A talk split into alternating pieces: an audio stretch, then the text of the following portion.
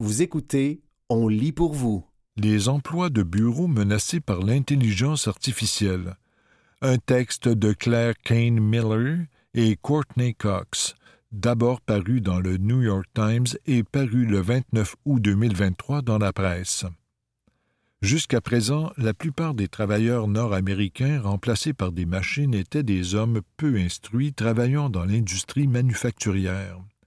Mais la nouvelle automatisation issue des systèmes d'intelligence artificielle, IA, comme ChatGPT et BARD, change tout. Ce type d'IA, appelé grand modèle de langage, peut traiter et synthétiser rapidement des informations et générer du contenu. Désormais, l'automatisation menace les emplois de bureau, ceux qui requièrent plus de compétences cognitives, de créativité et d'éducation. Selon diverses études, ces emplois sont le plus souvent bien payés et un peu plus susceptibles d'être occupés par des femmes. Ça a surpris beaucoup de chercheurs, moi y compris, dit Eric Brynjolfsson, professeur à l'Institut Stanford pour l'IA centré sur l'humain. Il prédisait que la créativité et les compétences techniques protégeraient l'humain de l'automatisation. On avait une hiérarchie des choses que la technologie pouvait faire. On pensait que le travail créatif, le travail professionnel, l'intelligence émotionnelle, ces choses-là, seraient difficilement à la portée des machines. Aujourd'hui, tout ça est balayé, dit Eric Brynjolfsson.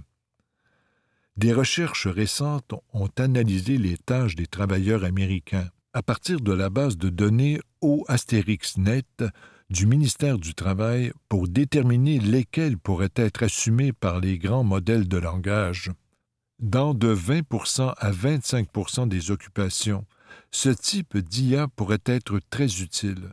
Dans la majorité des emplois, il pourrait faire au moins certaines tâches, selon les analyses du Pew Research Center et de Goldman Sachs. Pour l'instant, ces outils produisent encore parfois des informations incorrectes et sont plus susceptibles d'aider les travailleurs que de les remplacer, estiment Tina Elundu, Sam Manning, Pamela Mishkin et Daniel Rock, chercheurs chez OpenAI, l'entreprise à l'origine de ChatGPT. Selon leur analyse de 19 265 tâches effectuées dans 923 occupations, les grands modèles de langage pourraient réaliser certaines des tâches effectuées par 80% des travailleurs américains. De bonnes raisons d'avoir peur. Certains travailleurs ont raison d'avoir peur d'être remplacés par les grands modèles de langage, estime-t-il. Comme le disait Sam Altman, PDG d'OpenAI, au magazine The Atlantic le mois dernier, des emplois vont disparaître, point final. Les quatre chercheurs d'OpenAI ont demandé à un modèle avancé de ChatGPT d'analyser les données d'OAsterixNet pour déterminer quelles tâches les grands modèles de langage peuvent faire. Il a répondu que 86 emplois étaient exposés à 100 Toutes leurs tâches peuvent être assistées par l'IA.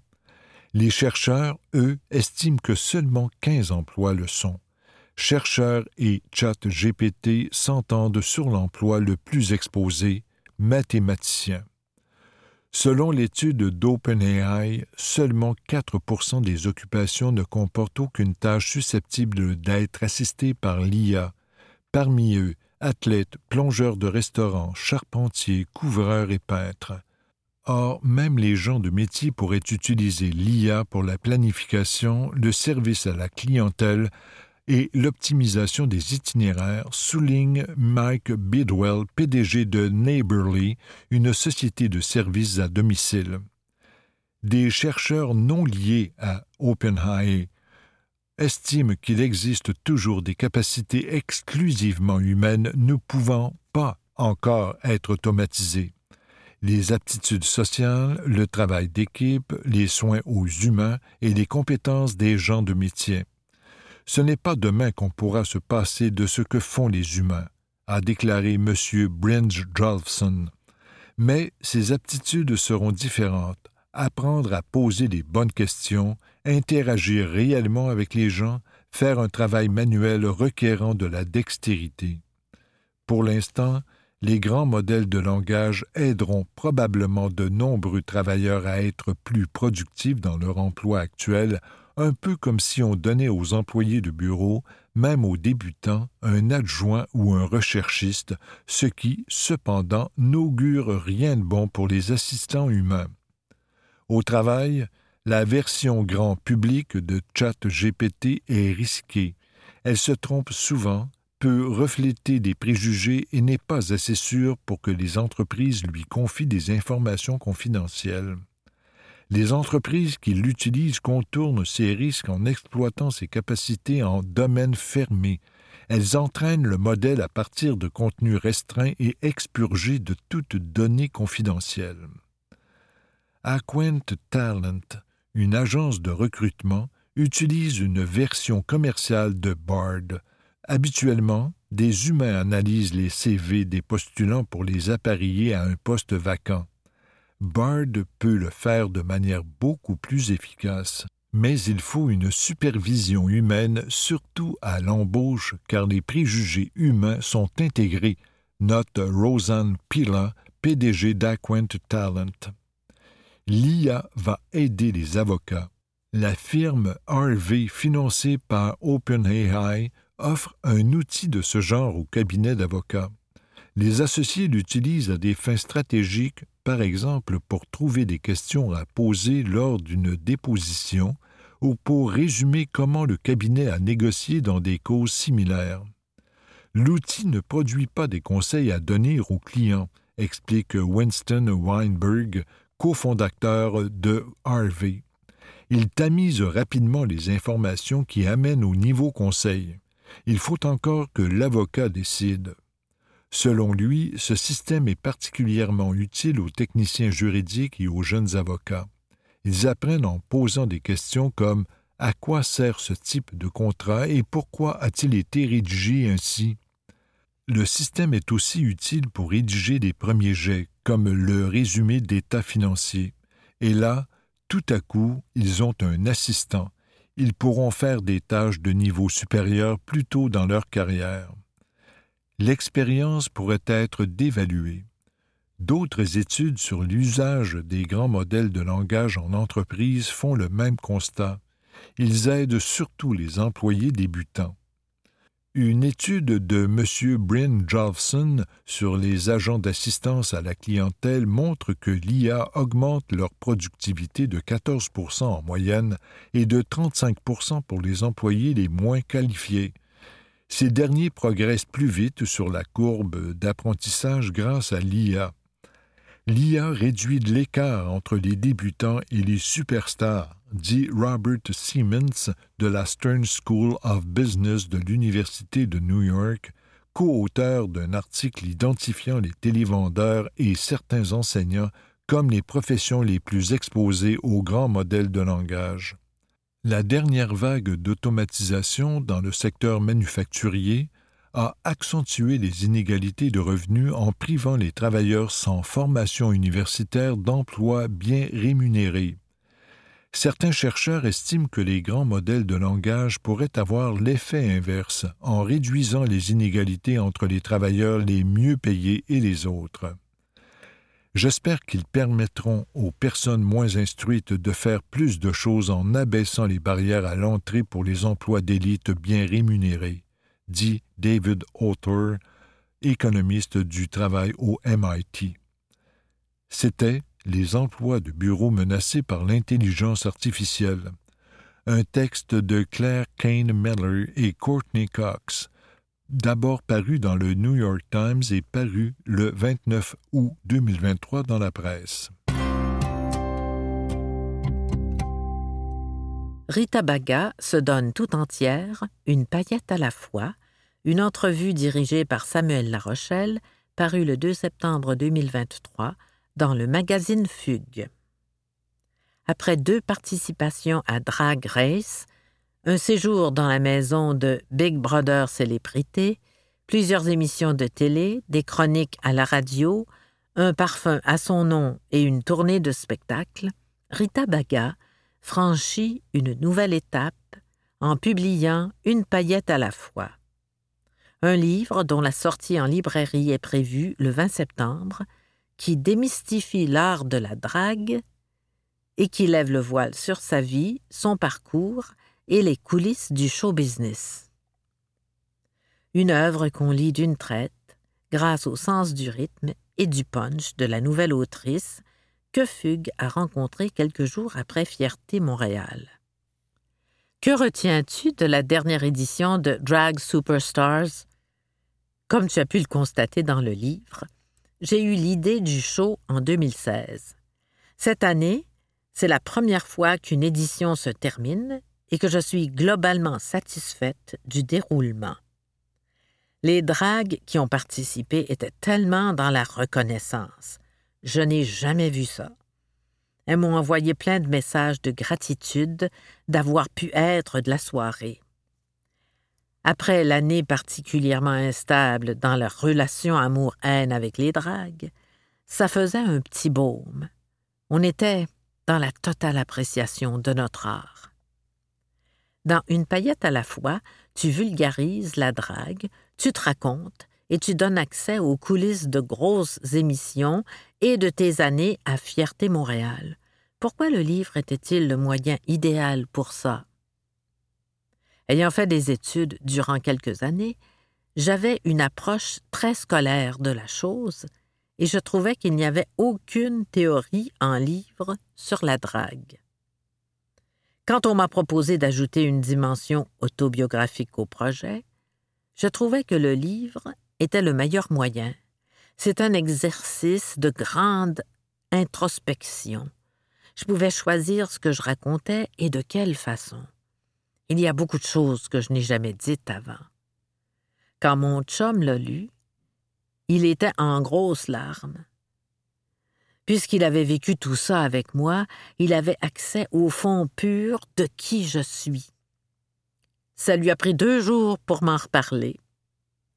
En revisitant tes débuts, lorsque tu as vu une drague, Miss Butterfly, pour la première fois en 2004, jusqu'à aujourd'hui, tu fais un survol historique de la drague montréalaise depuis vingt ans. Ça t'a fait quoi? Ça m'a plongé dans une certaine nostalgie. Autant ce qu'on vit depuis quelques années, avec l'essor de la drague et l'amplitude du phénomène, c'est bénéfique pour la plupart. Autant je souhaiterais aux personnes de la nouvelle génération d'avoir connu ce que c'était avant. On avait une espèce de liberté qu'on a un peu moins maintenant. Les gens venaient dans les bars voir le spectacle à travers leurs yeux et non pas en tenant un téléphone devant eux. Ce n'était pas mieux, ni pire, mais différent. Les gens de notre âge qui vont lire le livre vont certainement se rappeler comment c'était dans le temps. Tu écris que Drag Race t'a challengé sur le sérieux de ta drague en influençant ton maquillage, ton registre de chansons, tes costumes et l'audace de tes concepts. Est-ce que ça signifie que la Rita de tes premières années n'aurait pas pu atteindre les stratosphères dans lesquelles tu évolues aujourd'hui? Je n'ai aucun doute là-dessus.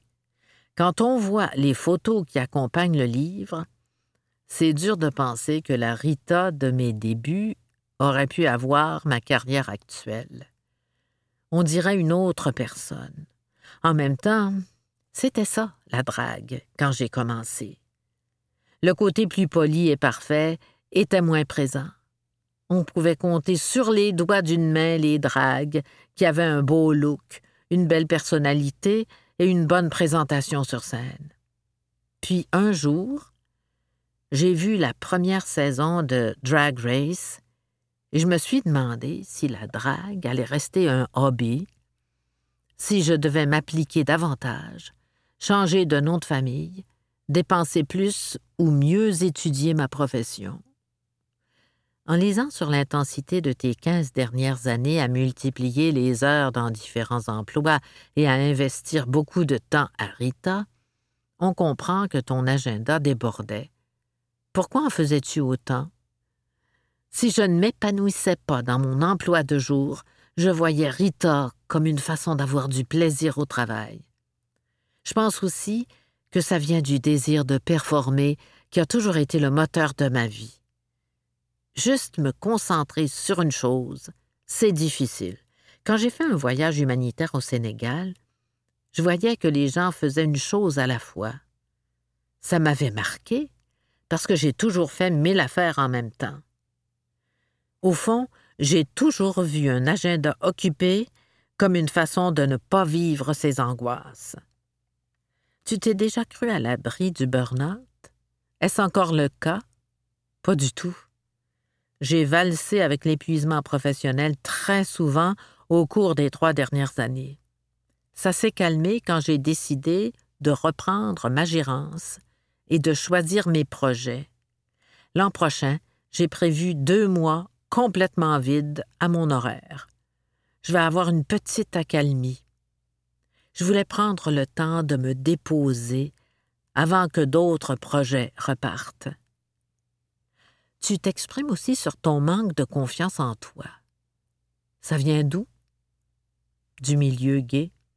Pendant mes années de jeune adulte, j'avais le sentiment constant de ne pas être du même calibre que mes amis et que les gens qui fréquentaient les bars. Je ne croyais pas avoir un physique ingrat, mais j'étais tellement bourré de complexes que j'avais l'impression de devoir en faire plus que les autres. Tu as grandi dans un contexte qui n'était pas riche. Plus tard, tu as investi des dizaines de milliers de dollars pour participer à Drag Race et pour produire ton spectacle. Est-ce que ça te déchirait de l'intérieur? Oh oui. Je me demande souvent s'il faut prendre moins de risques et coller plus d'argent ou en économiser moins maintenant pour investir plus et en gagner davantage éventuellement. C'est toujours un dilemme. Heureusement, la confiance en mes capacités a toujours été présente. La tournée créature était un très gros risque financier. J'aurais pu tout perdre. Mais j'ai décidé de bien m'entourer, de faire toute la promotion possible et de m'assurer que le show soit bon. Je sentais que les billets allaient se vendre. N'empêche, on a eu peur plusieurs fois, surtout avec les relents de pandémie. Drag Race a généré beaucoup de haine à ton égard sur les réseaux sociaux. Tu as reçu des menaces de mort et développé de l'anxiété sociale. Où en es-tu face à cela? Ce sont des difficultés avec lesquelles je compose encore. Je suis suivi pour ça. Il faut que je me parle et que ma garde rapprochée me soutienne pour éviter de passer à côté d'une belle opportunité parce que je suis en crise d'anxiété. Quand j'arrive dans une pièce, je compte toujours le nombre de personnes qui s'y trouvent. Lorsqu'il y en a plus que huit, je me sens mal. Pourtant, sur les plateaux, il peut y avoir jusqu'à cent personnes. Mais comme je suis au travail, avec tous mes apparats, j'ai comme une petite armure. À Drag Race, on te voyait en mode compétition et en contrôle avec une certaine réticence à te montrer vulnérable. Alors que tu l'es dans le livre, souvent. Comment as-tu vécu cette vulnérabilité? C'est sûr qu'en parlant de certains traumas, les médias et les personnes qui vont me lire vont probablement me questionner là-dessus, et ça peut être dangereux de retomber là-dedans. Néanmoins, c'est ça, le livre. Je voulais donner accès à qui je suis. J'avais envie de me donner en le faisant dans mes mots. Info, une paillette à la fois, journal d'une reine, de Rita Baga, les éditions de l'Homme, Montréal 2023, disponible à partir du 20 septembre. C'était Rita Baga se donne tout entière, une paillette à la fois, une entrevue dirigée par Samuel Larochelle, parue le 2 septembre 2023 dans le magazine Fugue. Plongée au cœur de l'île de Sappho, un texte de Julie Vaillancourt, paru le 29 août 2023 dans le magazine Fugue. Troisième île grecque en superficie, Lesbos n'a pratiquement plus besoin de présentation, du moins pour les lesbiennes qui la considèrent comme un lieu mythique, chef-lieu de la poétesse et musicienne de la Grèce antique, Sappho. Néanmoins, Lesbos est plutôt demeurée vierge sur le plan du tourisme, dans le sens où l'affluence, en plein mois de juillet, est moindre que ses populaires sœurs d'îles, Santorin et Mykonos. Vous pouvez ainsi visiter monuments et plages sans avoir une panoplie de touristes dans vos jambes et dans vos photographies, ce qui est grandement apprécié. Visiter Lesbos, c'est aussi visiter une abondante nature dans une superficie de 1632 km. Pour cette raison, louer une voiture s'avère nécessaire pour admirer tout ce que l'île peut offrir. Sachez d'emblée que les routes sont très sinueuses, parfois étroites et bordées de précipices, et que les Grecs conduisent vite. En ce sens, privilégiez la location de petites voitures si vous comptez sillonner les petits villages de l'île et le littoral, et portez une attention particulière à vos préférences de conduite, automatique ou manuelle, au moment de la location, qui est, soit dit en passant, très chère. Pour le reste, la Grèce est plutôt très abordable, que ce soit pour le logement ou pour la nourriture. Vous aurez le choix d'arriver sur l'île en bateau ou en avion. Pour ma part, je suis arrivé d'Athènes par Aegean Airlines, la compagnie grecque, après un peu moins d'une heure de vol, ce qui nous a permis de profiter au maximum de notre séjour à Lesbos. L'arrivée est dans sa capitale, Mytilène, soit la principale ville de l'île. Si elle vaut le détour pour sa statue de Sappho, son port, ses comptoirs à baklava, sachez que tout est fermé le dimanche si vous comptez profiter de l'effervescence de sa rue marchande achalandée. Non loin de la ville, à quelques kilomètres, se trouve le Therma Spa Lesvos Mytilini Hot Springs. L'eau curative dans laquelle vous profiterez de votre bain commence son chemin vers la surface à une profondeur de 2500 mètres depuis les entrailles de la Terre et jaillit à une température de 39,5 degrés Celsius près des emplacements des sources chaudes. D'autres spas, ainsi qu'une plage, se trouvent également à cet emplacement qui offre rafraîchissement et massage. Le prix d'entrée est ridiculement bas pour cet endroit magique auquel on attribue des propriétés curatives. Notre périple de l'île a néanmoins débuté à notre superbe logis, à Métimne, couramment appelé Molivos, au Villa Molivos Castle, un hébergement quatre étoiles situé à moins de un kilomètre de la plage de Molivos ou de celle de Petra. L'emplacement propose un bar, un jardin et des hébergements climatisés avec balcon et vue sur la mer. Sans oublier l'incomparable piscine à débordement avec vue sur la mer qui caractérise l'unicité de cet endroit perché sur la colline. Entre Petra et Molivos, vous avez donc l'embarras du choix côté plage. Celle de Petra nous a paru beaucoup moins propre, probablement en raison du port non loin de là. Celle de Molivos est non seulement attrayante, mais possède aussi plusieurs restaurants à proximité, avec de petites boutiques dans ces rues sinueuses en hauteur, menant au château qui vaut la peine d'être visité ne serait-ce que pour la vue imprenable qu'il offre sur la mer et la ville. Faire le tour de l'île et se rendre à la forêt pétrifiée, inscrite au patrimoine des géoparcs de l'UNESCO, vaut le détour, même si la chaleur dans cette zone, comme le côté escarpé des routes, peut représenter un défi pour certains, certaines. C'est notamment pour cette raison que nous ne nous sommes pas rendus au monastère Ipsilou, le plus vieux de l'île, car je doute que la voiture ait tenu le coup dans l'aride montée. La forêt pétrifiée mérite d'être visitée pour ses troncs d'arbres figés dans le temps, jadis pétrifiés par la lave et fossilisés à la suite d'une éruption volcanique il y a de cela 18 millions d'années. Mais le spectacle se retrouve tout autant dans le trajet pour s'y rendre, à travers ces routes sinueuses, la beauté des paysages vous sidère, tantôt avec vue sur les terres, tantôt avec vue sur la mer. Aller à Lesbos sans visiter Scala Eresos, la terre-mère de la poétesse Sappho, est pratiquement impensable. Depuis plusieurs décennies, des femmes du monde entier viennent à Scala Eresos pour l'été, attirées par le lieu de naissance de Sappho, la poétesse grecque qui a écrit et chanté son amour pour les femmes. Pour les femmes lesbiennes, le petit village de pêcheurs de Scala et Ressos offre la possibilité de se détendre et d'être soi-même. J'aurais pensé que des institutions comme Sappho Travel soient plus accessibles, visibles.